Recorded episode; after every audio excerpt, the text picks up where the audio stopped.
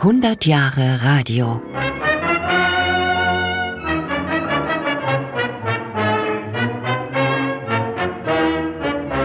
Hallo, ihr Welle Erdball, wer dort? Kein Geheimnis mehr zwischen Süd und Nord.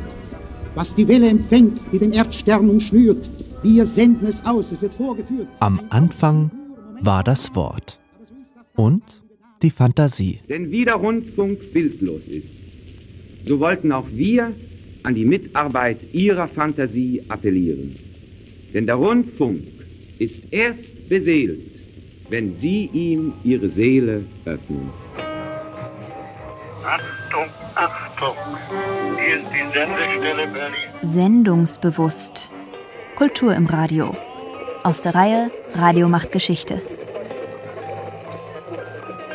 So lassen wir die Vielfalt von Wort und Ton Szenen, Fragmente, Bruchstücke in einem symphonischen Finale zusammenklingen, in dem es nicht mehr um die Deutung geht, sondern nur noch um den fantastischen Schwung der Worte, die alle dem einen Ziele dienen, der Rundfunkkunst. Rundfunkkunst. Es war, als hätte die Zeit schon sehr lange auf dieses Medium gewartet. Denn geradezu explosionsartig entstehen im Bereich der Literatur und Musik neue Formen. Mangels geeigneter Speichermedien tritt der Rundfunk notwendigerweise selbst als erschaffender Kunst- und Kulturproduzent auf.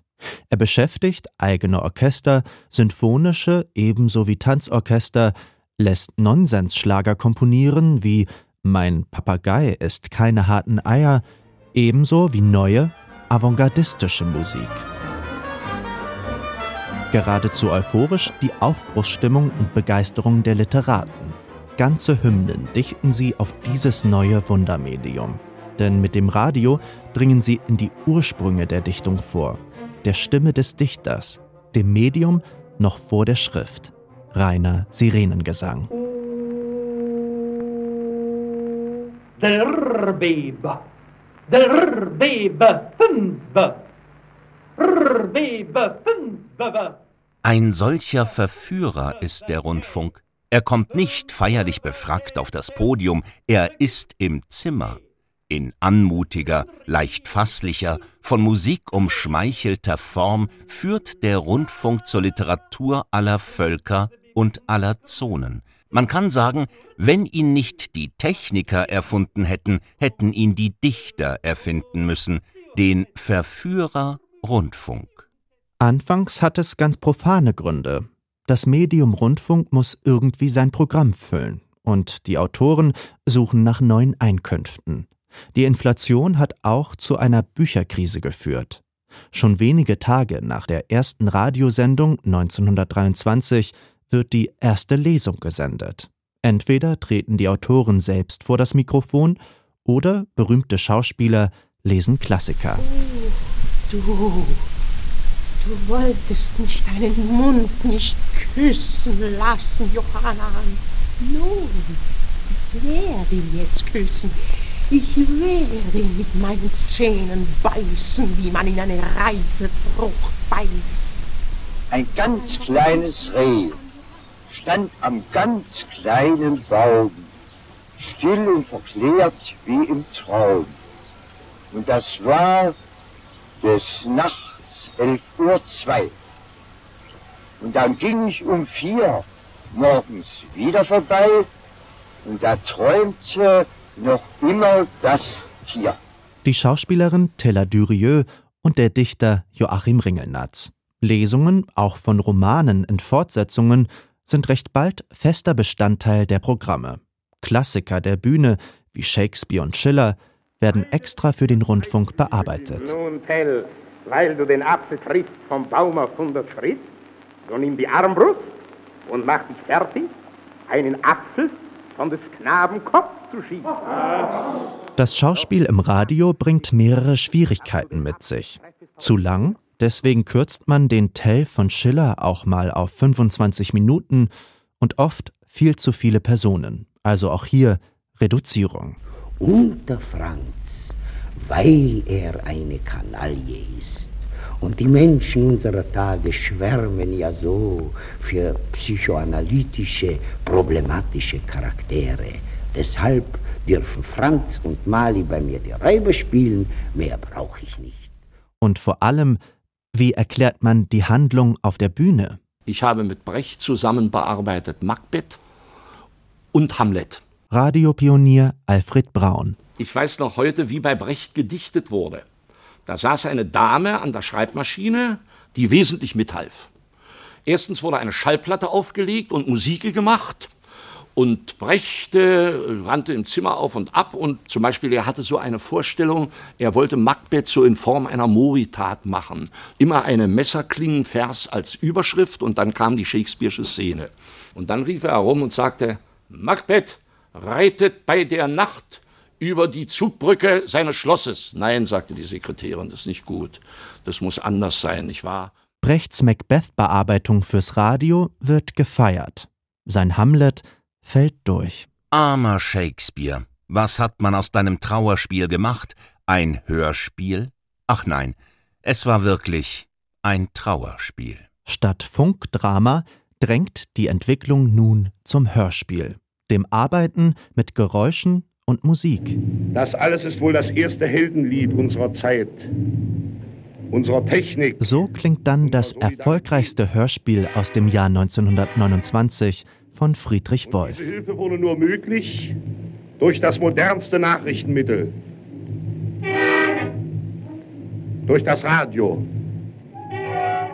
Dies führt zu einem ganz eigenen Kapitel, dem Hörspiel als die dem Rundfunk ureigenste Kunstform. Kultur ist für die damaligen Rundfunkmacher aber zugleich untrennbar verbunden mit Bildung, Volksbildung, schon vom ersten Jahr an. Der Begründer des Deutschen Rundfunks, Hans Bredow, in seiner ersten Weihnachtsansprache 1924. Jedes Land wird durch Radio zu einem großen Hörsaal, in dem jeder, arm und reich, jung und alt, das hören kann, was ihm Freude macht oder Vorteil bringt. Das Programm der NORAG bringt eine Vortragsfolge Staat und Wirtschaft in heutiger Zeit. Geld also. Und damit nähern wir uns dem Abschluss unseres Vorstoßes in das schwierige Gebiet des Währungswesens. Wenn wir durch die heutige Technik der Bluttransfusion die Gefahren der Blutgeringung vermeiden können. Und nun versetzen Sie sich nach unserer Station Eismittel im Herzen Grönlands. Woher diese kulturpolitische Entschlossenheit zur allgemeinen Hebung von Kultur und Bildung? Sicherlich dient das Ethos der Arbeiterbildungsvereine dafür als Grundlage. 1933. Der erfolglose Schriftsteller Josef Goebbels wird Reichsminister für Volksaufklärung und Propaganda. So wurde der Rundfunk, so wurde die Presse, so wurde das Kino, so wurde das Theater eine Tenne für die geistigen Ausschwitzungen eines vollkommen wurzellos gewordenen Asphaltnomadentums. Kaum zwölf Jahre später liegt Deutschland in Schutt und Asche. Das sind die hellen Tage im Dezember, die ihre eigene Helligkeit durchschauen und darum immer heller werden, die ihrer Blässe zürnen und ihre Kürze als Verheißung nehmen, die von den langen Nächten genährt sind. Ernüchtert desillusioniert. Eine skeptische Generation zieht nach dem Krieg in die Funkhäuser ein. Im Westen. Dies ist mein Mantel. Hier mein Rasierzeug im Beutel aus Leinen. Konservenbüchse, mein Teller, mein Becher. Ich habe in das Weißblech den Namen geritzt. Geritzt hier mit diesem kostbaren Nagel, den vor begehrlichen Augen ich berge. In den Westzonen wird die Rundfunklandschaft ähnlich wie schon vor dem Krieg wieder aufgebaut. Im Norden, in der britischen Zone, entsteht zuerst der Nordwestdeutsche Rundfunk, ganz nach dem Vorbild der BBC. Erstes Gebot staatsfern, anders als der Rundfunk in der späteren DDR, der in Staatshand bleibt. Und Re-Education lautet das wichtigste Programm. Dazu gehört zuallererst, gegen das Vergessenwollen anzuarbeiten. Denken nach Auschwitz. Überhaupt, es wird in den Kulturprogrammen wahnsinnig viel gesprochen, anspruchsvoll und sehr intellektuell. Zum Beispiel die Gesprächsreihe mit Theodor W. Adorno. Ja, das war eigentlich der Begriff, auf den ich zum Schluss noch heraus wollte. Sie haben ihn schon angedeutet, Herr Professor Adorno.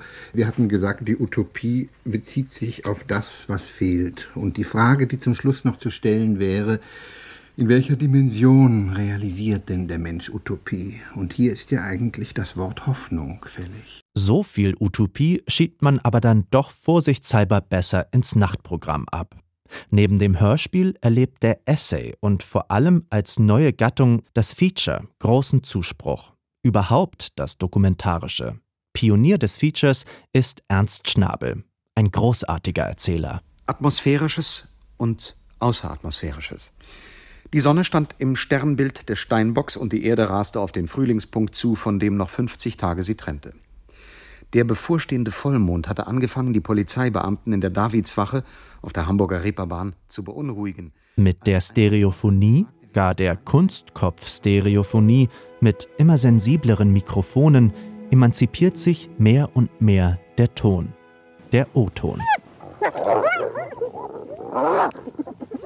Peter Leonhard Braun, der Nestor des deutschen Features, hat den Ehrgeiz. Immer dichter dran mit dem Mikrofon ob zwischen die Zähne einer Hyäne, die gerade Knochen knackt, oder mitten Mang ins Getümmel eines Wrestlingkampfes.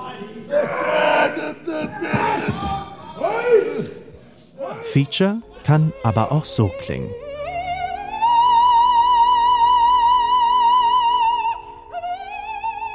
Maria Callas hat eine Art, ein Wort auszusprechen. Im dritten Akt Traviate zum Beispiel da Violetta im letzten Stadium der Krankheit auf den Geliebten warte. Attendo, ich warte. Und da sie sich im Spiegel erblicke, o come son mutata, wie habe ich mich verändert.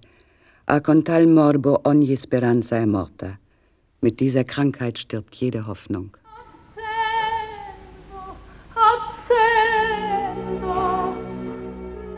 Hochkulturell, literarisch und mit den besten Schauspielerinnen und Schauspielern als Sprecher. Das Feature ist ein Zwitter aus Reportage, Essay und großer Klangkunst. Es kann alles sein. Es muss nur akustisch sein, so Peter Leonhard Braun. Du musst, und das ist was ganz Entscheidendes, akustisch denken können. Es gibt, behaupte ich mal, Tausende von Leuten mit einer visuellen Begabung. Und es gibt ungleich viel weniger, die mit den Ohren zu denken und zu formulieren verstehen. Dass du also jetzt nicht mit einem Satz anfängst, sondern mit einem Klang, mit einem akustischen Ausdruck, das kann unendlich viel stärker sein. Das Feature kann sogar ganz ohne Erzähler nur noch aus dem O-Ton bestehen. Das ist gewissermaßen die Utopie des Rundfunks.